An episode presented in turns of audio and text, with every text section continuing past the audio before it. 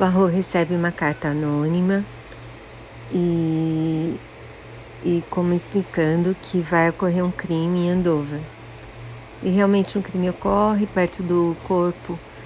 É achado um guia de trem ABC e apesar da polícia, do Poirot, o crime ocorre. Aí o Poirot recebe uma segunda carta dizendo que vai acontecer mais um assassinato, dessa vez numa cidade chamada Bexhill. O assassinato ocorre, perto do corpo aparece um novo guia, igual, um guia ABC.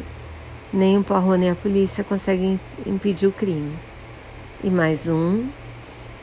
Esse, nesse livro, além do Poirot, tem o Hastings, o inspetor Jet, Jep, e Jep, e a história é super bem contada, a gente fica tentando adivinhar o tempo todo.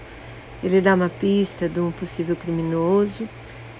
E eu espero que vocês gostem como eu gostei, assim, é muito, muito bom o livro.